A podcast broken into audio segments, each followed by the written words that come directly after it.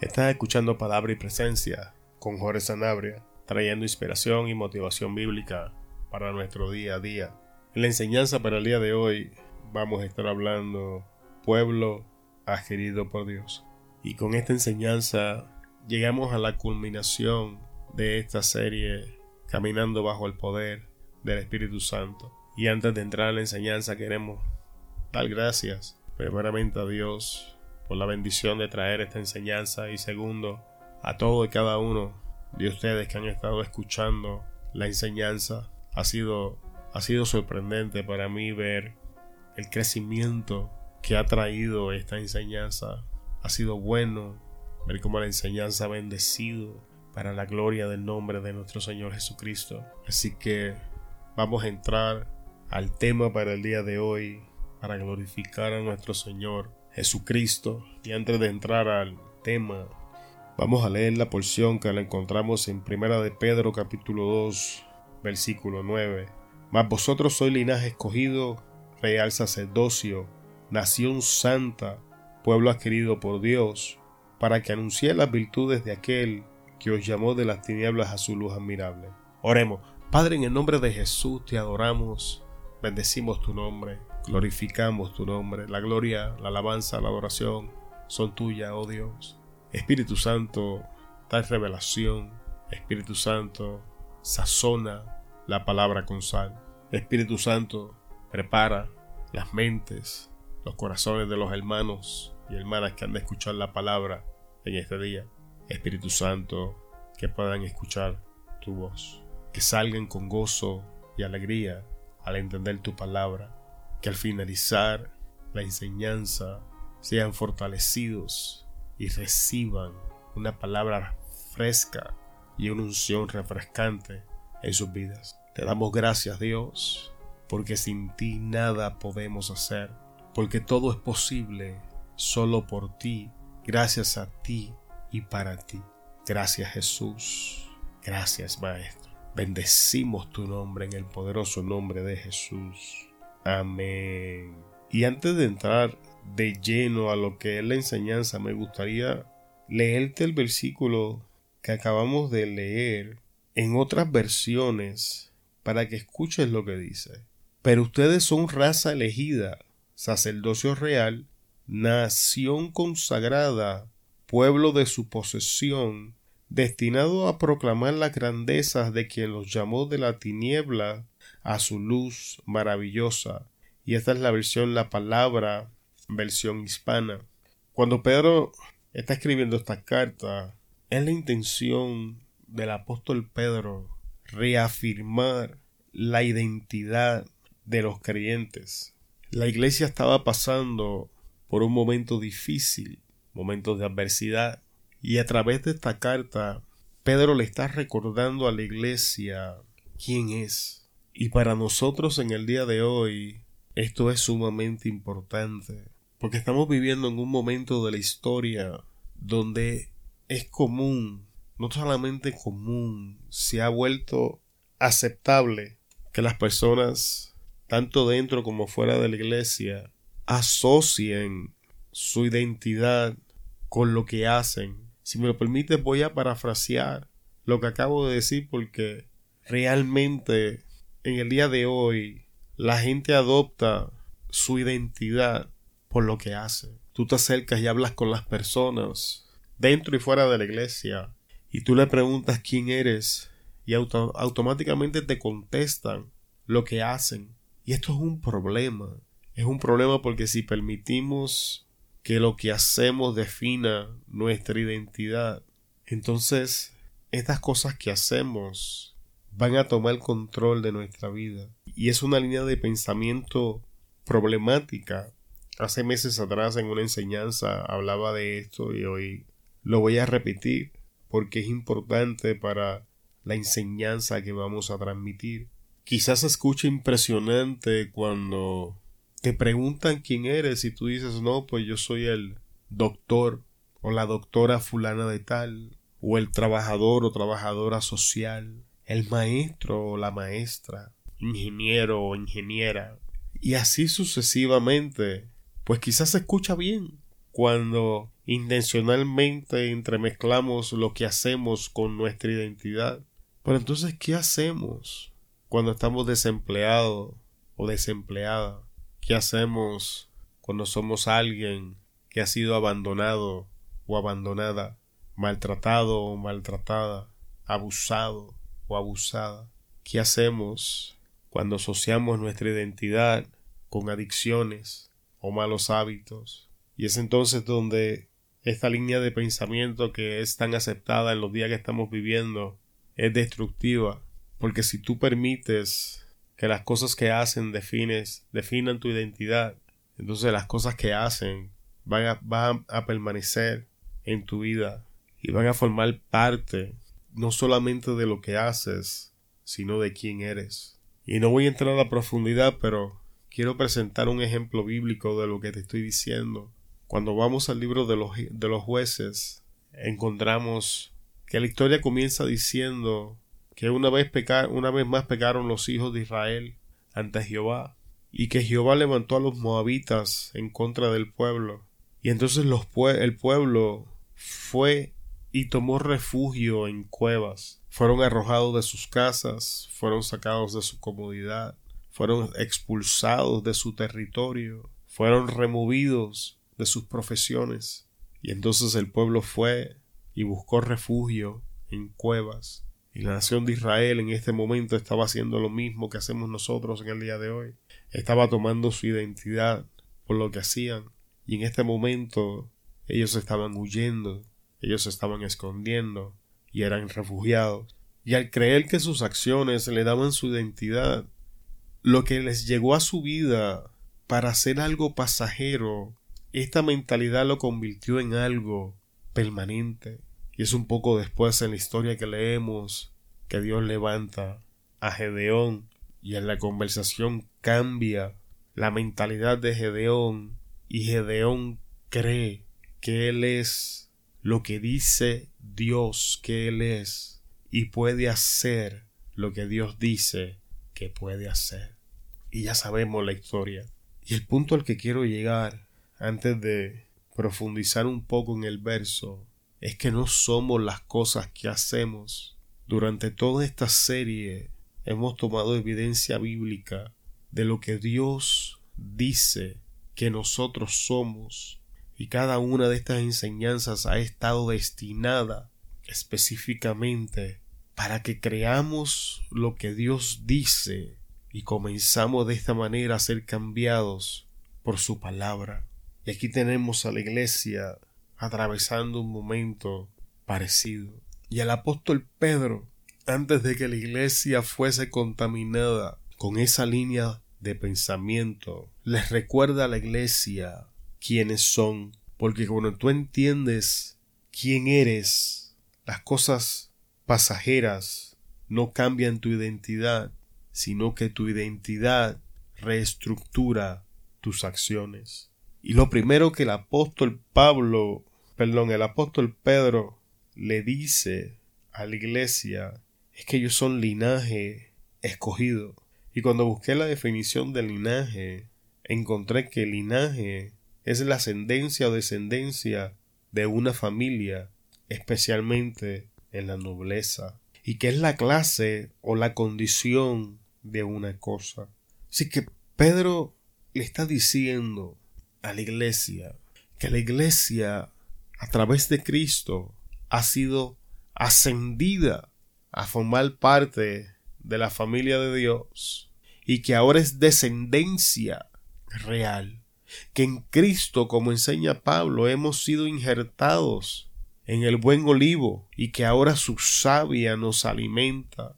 Y es importante entender que no importa lo que está aconteciendo en nuestra vida, somos hijos de Dios. Dios tiene cuidado de nosotros que en Cristo Jesús hemos sido beneficiados con la injerción a la familia divina y que ahora nuestra ciudadanía no es sencillamente la terrenal, que nosotros iglesia vivimos por los estándares de nuestra ciudadanía divina y que no podemos darnos el lujo de ser corrompidos por los estándares de esta ciudadanía terrenal, que no podemos adoptar las ideologías de este mundo, que no podemos darnos el lujo de ser contaminados con estas líneas de pensamientos que diariamente nos salen al encuentro intentando contaminar nuestra mente para desviarnos de la verdad que Dios ha preparado para nosotros.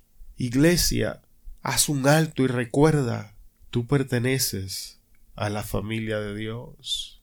No te envuelvas en discusiones sin sentido. No te envuelvas más allá de lo necesario en los asuntos de esta vida. No perdamos tiempo en arreglar un mundo que entiende que no necesita ayuda. Eres de la familia de Dios. Dios es tu Padre y Él tiene cuidado de ti. No se ha olvidado. Tus circunstancias son pasajeras, al igual que la nación de Israel dentro de las cuevas. No permitas que tu mentalidad acepte condiciones pasajeras como algo permanente. Clama a tu Padre para que Él haga los cambios que tienen que hacer hecho o te muestre el camino por donde debes caminar. Dios tiene cuidado de ti porque eres linaje escogido. Una vez Pedro les recuerda a la iglesia que ha sido injertada en la familia de Dios, les recuerda que son real sacerdocio y tenemos que recordar quién era el sacerdote y qué hacía para poder traer en perspectiva nuestra identidad en cuanto a lo que Pedro está hablando. Y cuando vamos al modelo de la ley, el sacerdote era quien se encargaba de ministrar en el templo. El sacerdote era quien se encargaba de estar constantemente presentando los sacrificios, cuidando que el fuego estuviera encendido, cuidado que todo estuviera en el orden conforme a la ley lo establecía. Era el sacerdote, en este caso el sumo sacerdote, quien entraba ante la presencia de Dios eran los sacerdotes quien servía de modo de comunicación entre Dios y el hombre. Somos real sacerdocio, iglesia. Es nuestra responsabilidad mantener el fuego encendido y avivar el fuego. Es nuestra responsabilidad remover la ceniza afuera del fuego para que no se apague. Es nuestra responsabilidad ministrar en el, en el templo, ministrar en tiempo y fuera de tiempo, en nuestra responsabilidad, iglesia, porque somos los sacerdotes, de interceder ante la presencia del Padre por las almas que están en este mundo. Es nuestra responsabilidad salir a ministrar a Cristo y a un Cristo crucificado a una nación que se está perdiendo. Es nuestra responsabilidad, iglesia, abrir nuestra boca y hablarle misterios a la gente que todavía no entiende. Es nuestra responsabilidad entrar ante la presencia de Dios. Es nuestra responsabilidad presentar el sacrificio ante la presencia de Dios. Es nuestra responsabilidad como sacerdotes. Y justamente después Pedro le dice, y son un pueblo adquirido.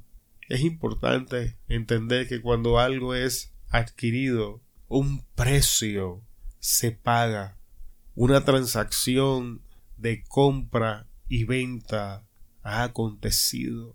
Y la Biblia nos enseña que en Cristo Jesús, Señor nuestro, esto fue justamente lo que aconteció. La Biblia nos enseña que en Cristo Jesús el precio de nuestra paz fue sobre Él, que el costo de nuestro pecado fue sobre Él, que Él pagó para que seamos sanos mientras Él recibió nuestras enfermedades. Es importante que entendamos que ya no somos nuestros, que hemos sido el pueblo de Dios, ha sido un pueblo comprado. Dios pagó un alto precio por nosotros, iglesia, no olvidemos eso, porque cuando, no cuando olvidamos esta parte, entonces nos sentimos con el derecho de llegar ante la presencia de Dios con reclamaciones y demandas que realmente no hacen sentido. Dios entregó a Cristo Jesús en propiciación de nosotros. Jesús se despojó de sí mismo y se entregó a sí mismo para pagar el precio que la humanidad no podía pagar. Vamos a demostrar un poco más de agradecimiento, iglesia, en todo lo que está aconteciendo. Y una vez, eh, perdón, Pedro pone en perspectiva a la iglesia y les recuerda que son parte de la familia de Dios, les recuerda que son sacerdotes y les recuerdan que ha sido un pueblo adquirido por Dios mismo. Ahora les recuerda que la identidad en Cristo es quien determina la función de sus acciones y que no es que sus acciones determinen su identidad. Es por eso que Pedro reafirma la identidad de la iglesia antes de decirle para qué fueron adquiridos por Dios. Es por eso que Pedro primero les recuerda eres nación santa, eres linaje escogido, eres pueblo adquirido por Dios. ¿Para qué? Para que salgamos allá afuera, iglesia, y contemos las grandezas de Dios.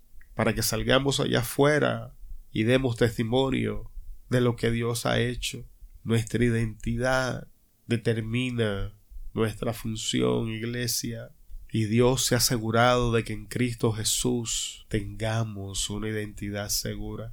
Entendamos que donde quiera que vemos luz y tinieblas es una metáfora que habla del reino del diablo al reino de Dios. Dios hizo todos estos cambios, iglesia, para beneficiarnos.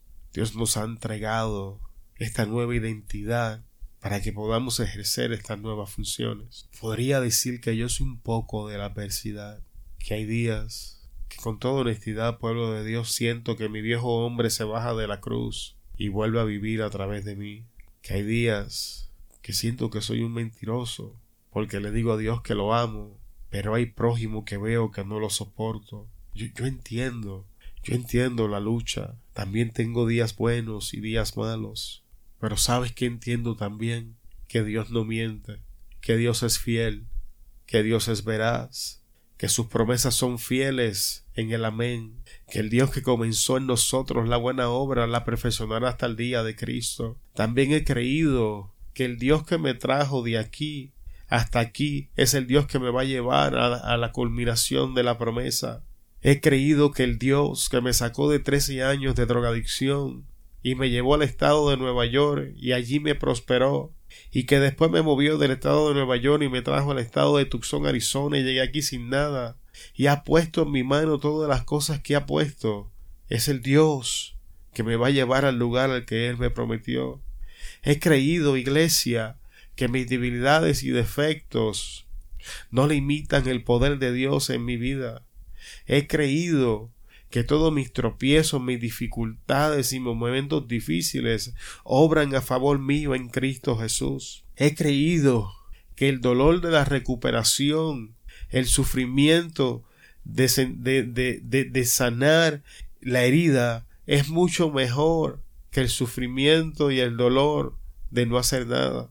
He creído que todo lo que dice la palabra es verdad y que todo lo que yo siento es mentira. He creído que Dios es bueno, que su brazo extendido no se ha cortado.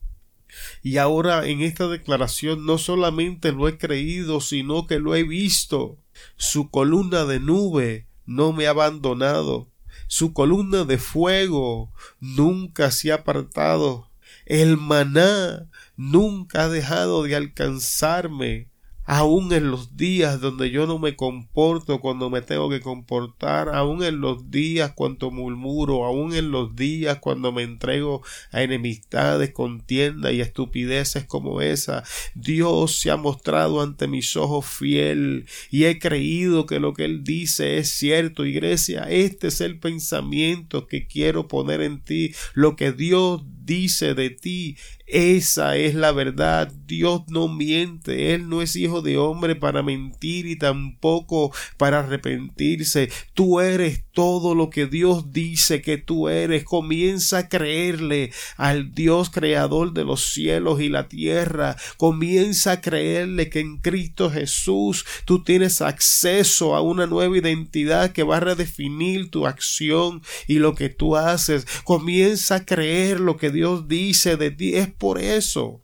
que hemos invertido tanto tiempo en esta serie de enseñanzas, porque Dios me ha transformado y todavía me está cambiando. Y si el apóstol Pablo se atrevió a decir palabras como esta, hermano, yo mismo no pretendo haberlo alcanzado, sino que una cosa hago, dejando atrás las cosas que quedan atrás metiendo hacia adelante, para ver si puedo asirme de aquello para lo que fui asido por Cristo.